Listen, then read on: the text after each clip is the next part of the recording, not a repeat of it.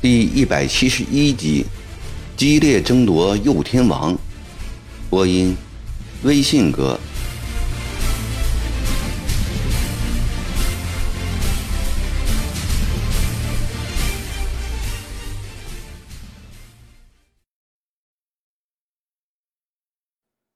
事情果然如曾国藩所料，就在金陵城内审讯李秀成的同时。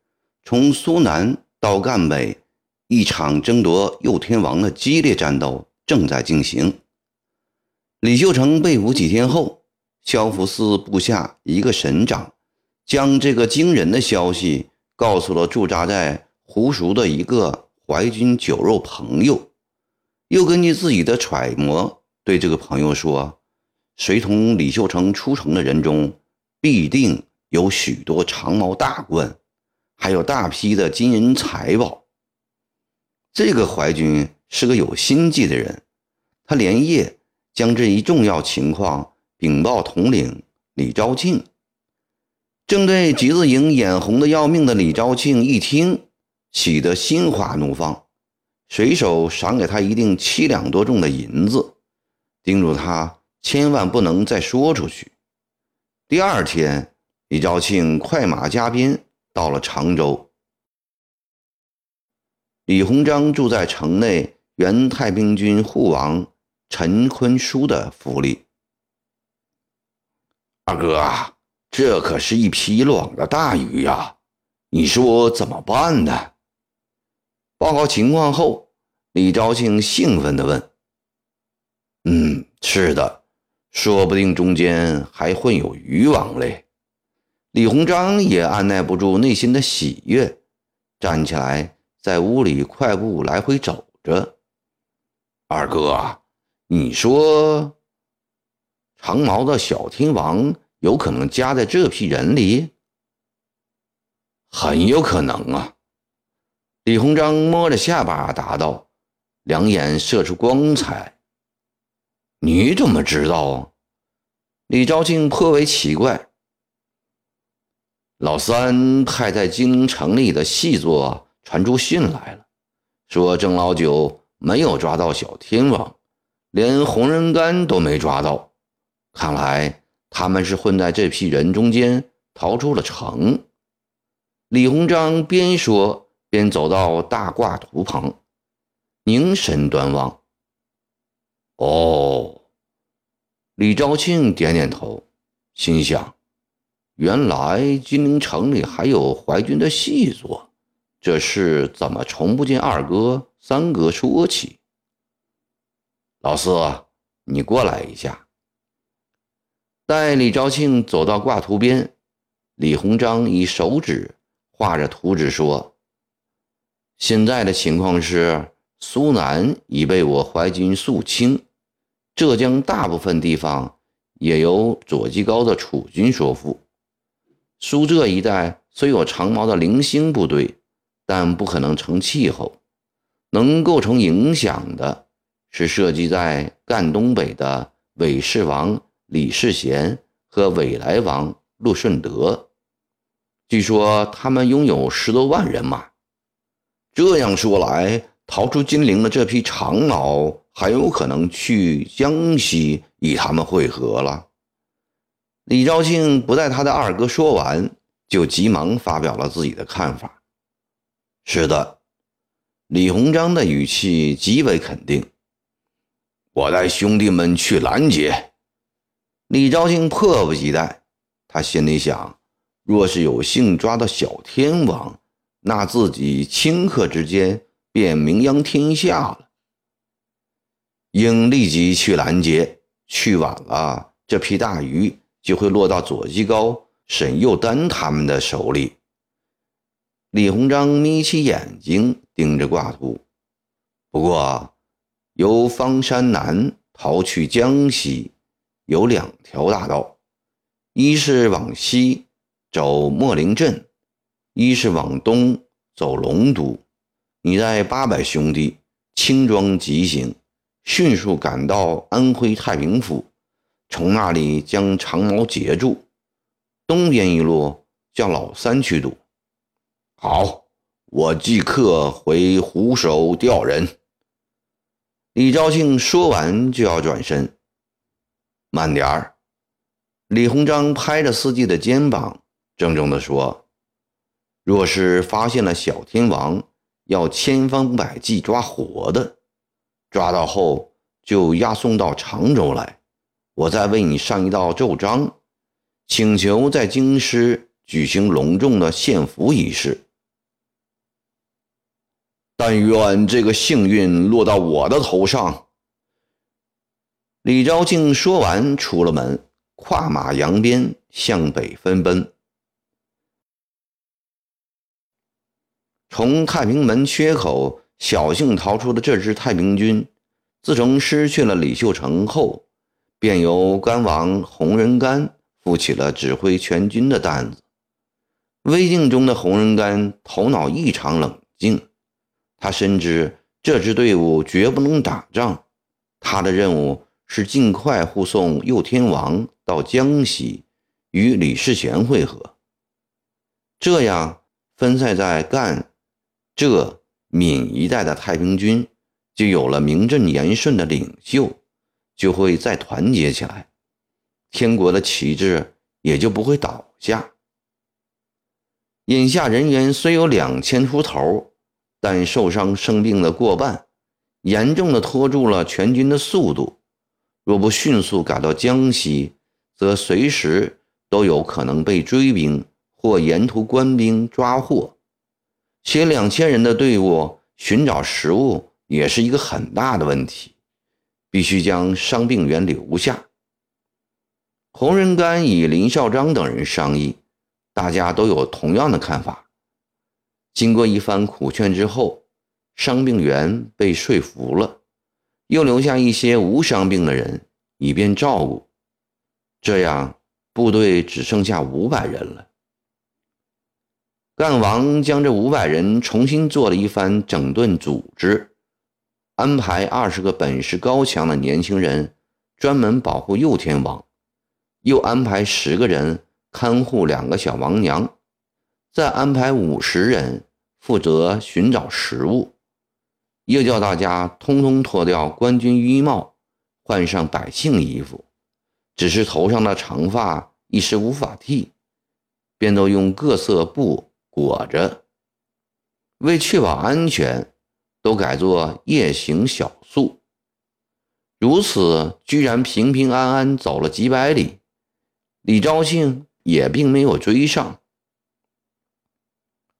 李昭庆并不死心，带着人马继续翻山越岭的追赶。他每走一天，便留下二三十个人，为的是怕走快了，超过了太平军。让留下的人回过头来再慢慢搜索，一旦发现情况，就立即飞马报告。李昭庆相信自己已布下了天罗地网，从钟老九手中逃出的小天王绝不会再从自己的眼皮底下溜走。这一天，李昭庆的追兵来到了皖浙赣交界之地。婺源县涂家寨，当夜宿在乡绅涂光之家中。涂光之是这一带的土皇帝，手下有一百多个团丁，方圆三四十里的地方，稍有风吹草动，都在他的掌握中。吃早饭的时候，团练头领向他报告，凌晨有一队四五百号人来到松木岭山脚。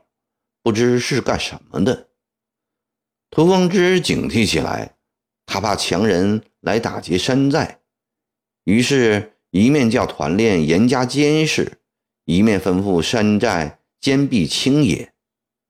一天下来，也不见任何动静。涂光之怀疑这批人会长期住下来，心中甚是不安宁。恰好傍晚时分。李昭庆带着五六百号人来了，涂光之要借官军的力量保护山寨，遂将这一情况告诉了李昭庆。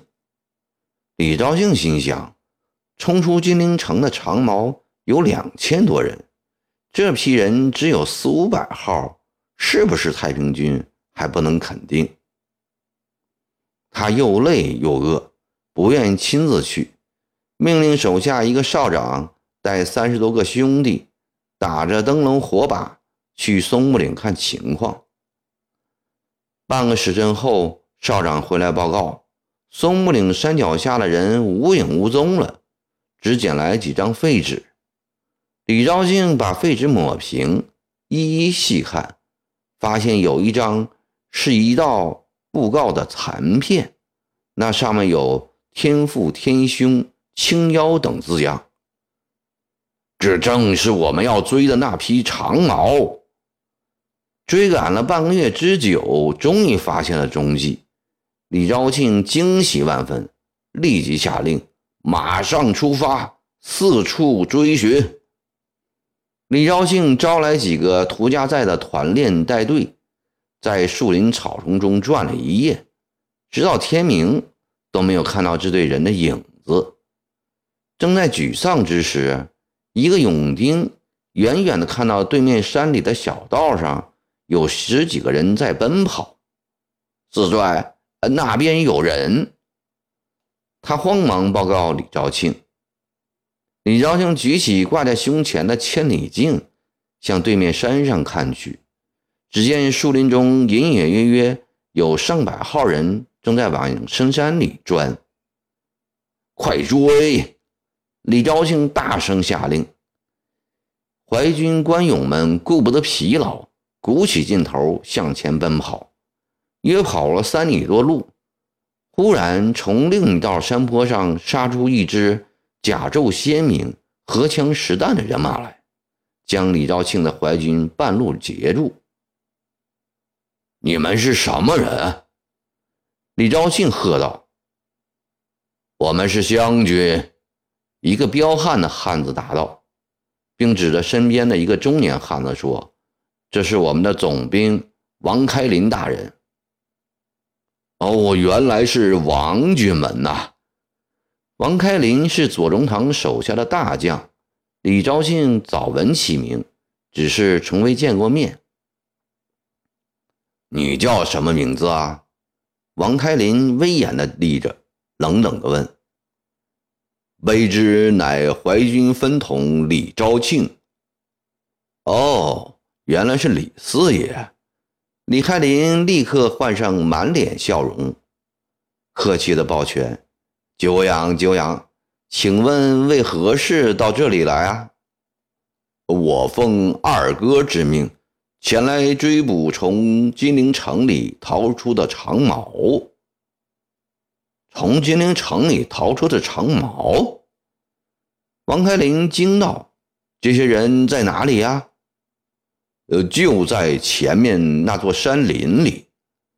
李昭庆用马鞭指了指前方，说：“林子里早已的不见了人影了。”他心里焦急不已。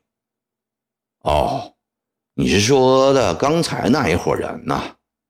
王开林轻松的笑道：“那不是从金陵城里逃出的，那是长毛汪海洋手下的一批人。”被我们追赶几天几夜了，这不正是要去抓他们？王开林转过脸，望了望他身后的人马，右手将腰间的佩刀抽出了两三寸。不是金陵城里逃出的。李昭庆将信将疑，略停了一会儿，说：“王军本，不管他们是哪里的，反正是一伙真长毛。”我们一起去抓吧！不烦李四爷了，这般家伙早已成了我们的猎物了。王开林说着，伸开双手，做了一个拦阻的姿势。李昭庆起了疑心，有人来帮忙是件大好事，为什么要阻拦呢？王军们，长毛是困兽犹斗。凶狠的很啊！你的人手少，我帮你一网打尽呢。啊，不用了，王开林收起笑容，认真的说：“你刚才说追赶从金陵逃出的长毛，倒是我想起来，昨天有一个老头告诉我，有一大队留满脑长头发的长毛从黄沙镇方向去了。哦，真的？有多少人呢？”李兆庆问。他心里想：莫非那伙人？才是真的从金陵逃出来的，老头也说不清，总有好几百吧。王开林指指前面说：“李四爷，你回头走，穿过涂家寨，往南头大道，再过鬼面岩，就到了黄沙镇。快去吧，不要误了大事。”好，王军门，我们回头见啊。李昭庆抱了抱拳，回头见，李四爷，祝你交好运。王开林也抱了抱拳。待李昭庆走远后，王开林才哈哈大笑，对部属们一挥手，说：“兄弟们，我们进山抓小天王去啊！谁亲手活捉了小天王？”左志军赏他三百两银子，楚军欢呼雀跃，一起向山岭没命的奔去。